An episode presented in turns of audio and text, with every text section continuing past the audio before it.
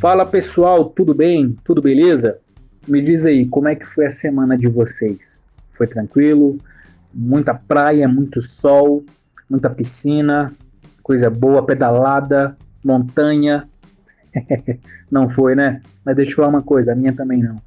Esse isolamento social tá difícil, mas é necessário. E mesmo diante desse isolamento, tem muita gente aproveitando. Sabe como? Aproveitando para se aproximar cada vez mais de Deus. Deixa eu te falar uma coisa. Você pode aproveitar esse momento que você tem de ficar em casa e refletir um pouco mais nas palavras do Senhor. Refletir um pouco mais nas verdades que são apresentadas para nós através da Escritura. Deixa eu te falar uma coisa. Não tem situação que não traga aprendizado. Então aproveite esse momento para aprender. Aprenda, é, conheça muitas coisas. Pegue a Bíblia, estude o seu contexto, estude a palavra na raiz. Você vai ver o quanto você vai crescer na maturidade, conhecimento a respeito de Deus. E hoje nós vamos dar continuidade aos nossos estudos. Deixa eu te falar uma coisa. Se você não ouviu a primeira lição ou a segunda lição, dá uma pausa nesse áudio e vai lá, confere as primeiras aulas para que você é, se sinta familiarizado com esse livro que é tão maravilhoso. É o livro de Jó. E hoje nós vamos estudar a lição 3. O tema da nossa, da nossa lição é Os amigos acusam Jó e ele se defende. O nosso texto áureo está em Jó, capítulo 16, versículo 20 e versículo 21. Deixa eu ler para vocês diz assim, abre aspas, os meus amigos zombam de mim, mas os meus olhos se desfazem em lágrimas diante de Deus, para que ele mantenha o direito do homem contra o próprio Deus e o do filho do homem contra o seu próximo. Fecha aspas. Olha que texto interessante. Quando estamos diante do caos, sempre buscamos o consolo afetuoso dos amigos para nos ajudarem a superar. Quando a crise bate à nossa porta por meio de uma tragédia, crise de fé, doença, ou quando recebemos uma triste notícia de perda familiar ou de amigos, nós esperamos que aqueles que caminham conosco é, nos aconselhem da melhor maneira para vencermos esses momentos. Quando o tempo é de desafios, lutas ou dificuldades, o que mais queremos são respostas que aqueçam nossos corações com esperança do porvir. E nessa jornada cheia de desafios que é a vida de Jó, nós encontramos um novo relacionamento sendo desenvolvido. Mais precisamente, uma nova dimensão de relacionamento sendo estabelecida entre Deus e Jó. Embora Deus não desse todas as respostas que Jó queria, ele recebeu todas as que precisava. E o melhor, em meio a tantas acusações, Jó pôde ver Deus ser sua própria defesa. Deixa eu fazer uma pergunta para você. Você já foi acusado por alguém? Uma acusação que manchasse a sua moral, a sua dignidade? Deixa eu te fazer mais uma pergunta. Você já foi acusado por amigos? Nossa, isso é muito doloroso, não é? Isso é muito difícil de suportar de passar por cima, a gente fica com uma mágoa muito grande no nosso coração. E isso foi o que aconteceu com Jó. Ele faz, Bildade e Zofar eram amigos que outrora choraram e lamentaram com Jó. Agora se vem na obrigação de decifrar os problemas do amigo. Esses amigos tinham pouca coragem de dizer diretamente para Jó o que ele é, teria feito de errado mas eles mesmo assim enchiam a boca para proferir palavras que indiretamente apontavam a culpa de Jó. O primeiro deles, ele faz, muito poetizou, mas não apresentou nenhuma resposta do porquê Jó sofria. Citou até o sofrimento dos perversos, mas ficou longe de apresentar consolo. Para ele, Jó estava diante de Deus e por isso sofria o juízo. Ele estava diante de um Deus que o julgava, de alguma coisa que ele havia feito. Ele estava, na verdade, distante de Deus. Para Bildade, um homem que estava sofrendo como Jó, não poderia ser tão presunçoso de achar que não tinha pecado contra Deus. Bildade também defende que aqueles que sofrem devem continuar pacientes, pois a dor é fruto de um grande erro e devemos sofrer calados, pois falar com o Senhor num momento de tristeza é incitá-lo contra nós mesmos. Olha só que absurdo, gente. Por fim, Zofar também apresenta seus argumentos, ressaltando a condenação dos ímpios, e embora não acuse diretamente o seu amigo, ele pontua que este é um destino que Jó não poderá evitar, a não ser que, haja, que haja uma grande mudança de comportamento. Nós poderíamos considerar cada discurso e argumento apresentado por esses homens se não fosse a tamanha falta de contexto entre o que eles falaram e a vida de Jó. Você lembra na primeira aula, quando eu falei para você, olha, virão acusações contra Jó, mas você precisa se lembrar do primeiro capítulo e dos primeiros versículos, que dizem: Olha, Jó era um homem justo, íntegro e temente a Deus. Então veja como, é, como essas acusações são infames e fora de contexto. A cada palavra dada pelos amigos, o sofrimento de Jó se aprofundava. Porém, o pior erro desses amigos não foi acusar Jó, mas sugerir que ele interrompesse o diálogo com Deus. A oração para Jó era o principal canal de diálogo entre ele e Deus. Jó não estava em pecado. Jó não era injusto, tampouco impiedoso. Mas, mesmo que fosse, a oração continuaria sendo importante instrumento no relacionamento com o Senhor. Temos na palavra e numa vida devocional de oração a conexão ideal com Deus, tanto para justos quanto para aqueles que querem ser justificados. Veja bem, na palavra de Deus, nós encontramos um meio de nos ligar com o Pai e saber a sua vontade. Na oração também. A oração é o principal meio onde nós experimentamos a verdadeira espiritualidade. É por isso que Jesus diz: vá para o seu quarto, feche a sua porta, ore em secreto. Ou seja, desenvolva um relacionamento com Deus através da oração. Quando você estiver diante de uma dificuldade, de acusações, de sofrimento, não se esqueça, se apegue em Deus através da palavra e da oração.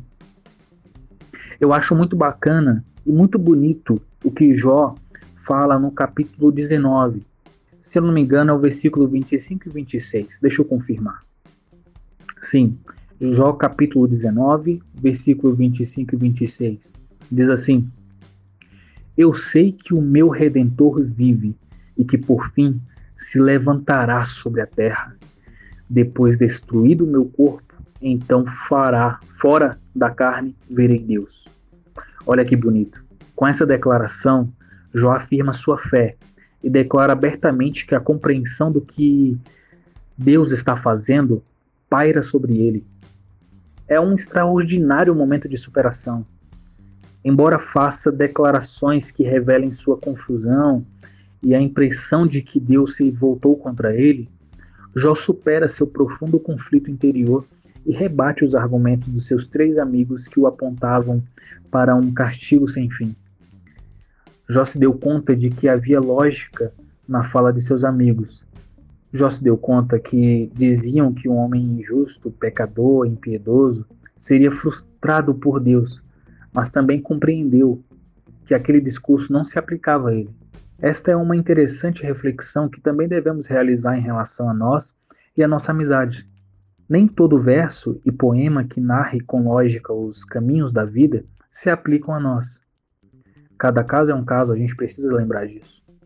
A régua de medir nosso relacionamento com Deus sempre deve estar pautada na palavra, a Bíblia Sagrada. Do contrário, nós corremos o sério risco de, passo de qualquer comparação uh, e de qualquer confusão, vamos dizer assim, situação que a gente esteja vivendo, admitir que o Senhor esteja cometendo uma injustiça contra nós e arbitrando sobre nossas dores. Gente, de maneira alguma podemos reconhecer essas falácias. E mesmo em meio a momentos difíceis, precisamos exercer a fé no Redentor que nos livra do mal. É como eu falei na lição anterior. Muitas pessoas, diante do sofrimento alheio, abrem a boca para proclamar maldição, dizer que Deus abandonou, dizer que Deus está castigando. Vamos ter cuidado com as nossas palavras. As nossas palavras podem ser um canal de alívio, conforto, mas também pode ser um, um canal de maldição. É por isso que nós precisamos domar a nossa língua, como diz o livro de Tiago. Ele faz Bildade e Zofá demonstraram uma péssima habilidade em consolar os que choram. Diante da resistência de Jó quanto ao sofrimento, os amigos foram incapazes de explicar por que os justos também sofrem, enquanto os ímpios por vezes passam ilesos. Salomão vai nos dizer em Eclesiastes que essa dinâmica da vida é recorrente. Ele diz assim, Eclesiastes capítulo 7, versículo 14: Nesta minha vida absurda já vi de tudo, ao justo que morre, apesar de sua justiça, e ao ímpio que tem vida longa, apesar de sua maldade. Isso não é interessante, pessoal? Será que vocês nunca pararam para pensar sobre isso? Por que pessoas que deveriam estar presas estão soltas, enquanto aqueles que deveriam estar soltos por serem inocentes estão presos? Opa, deixa eu abrir uma, um, um parênteses aqui. Não tem nada a ver com política. o que eu quero falar para você é sobre a justiça e injustiça que há nesse mundo. Por que, que o justo sofre? Por que, que muitas vezes nós experimentamos dores e problemas que não são compartilhados por aqueles que têm mais condição do que nós? A prosperidade financeira pode trazer boas acomodações terrenas, mas não contribui para as mansões celestiais. Quando Jó ouviu todos os seus bens, quando ele viu o, o, a sua riqueza, quando Jó viu não só a riqueza ser devastada, mas também os seus amigos e família, só coube a ele admitir que fosse o seu respirar, sua razão de existir, o bem mais precioso que poderia entregar a Deus, ou seja, a sua vida. Diante disso, ele só poderia entregar sua vida a Deus. Os momentos de afirmação de Jó de que Deus o justificaria não vieram pela consciência de que ali havia um ser justo, mas sim de que quem guiava a história era o Deus que autoproclamava sua defesa, manifestando justiça. Deus se colocou em defesa de Jó, porque este viveu os propósitos dele. Sempre quando, apesar das incertezas e dificuldades, cumprimos o querer de Deus em nossa vida, nós o teremos como nosso defensor. É isso que diz em Salmo capítulo 94, versículo 22. Mas o Senhor tem sido meu alto refúgio e meu Deus, a rocha onde me refugio. Que versículo maravilhoso. Perceba então, enquanto estivermos debaixo da vontade de Deus, contaremos também com a sua defesa. Deus não está redimindo só o homem, Deus está redimindo a humanidade. Portanto, redimir o homem em suas limitações e dificuldades é um propósito dele podemos enxergar essa convergência de propósito em Isaías capítulo 61 e em Lucas capítulo 4, versículo 18 e 19. O homem redimido por Deus está potencializado para sinalizar o reino e iluminar a cidade. Então veja bem, para um homem que perdeu muitas coisas consideradas importantes, receber os amigos é um alento. Os amigos ele faz, Bildade, Zofá, até começaram bem. Até chegaram, ficaram sete dias ao lado de Jó, começaram bem. Partilharam do seu silêncio, respeitaram o momento de Jó. Mas diante de tantas inquietações e discursos inflamados, esses amigos não aguentaram.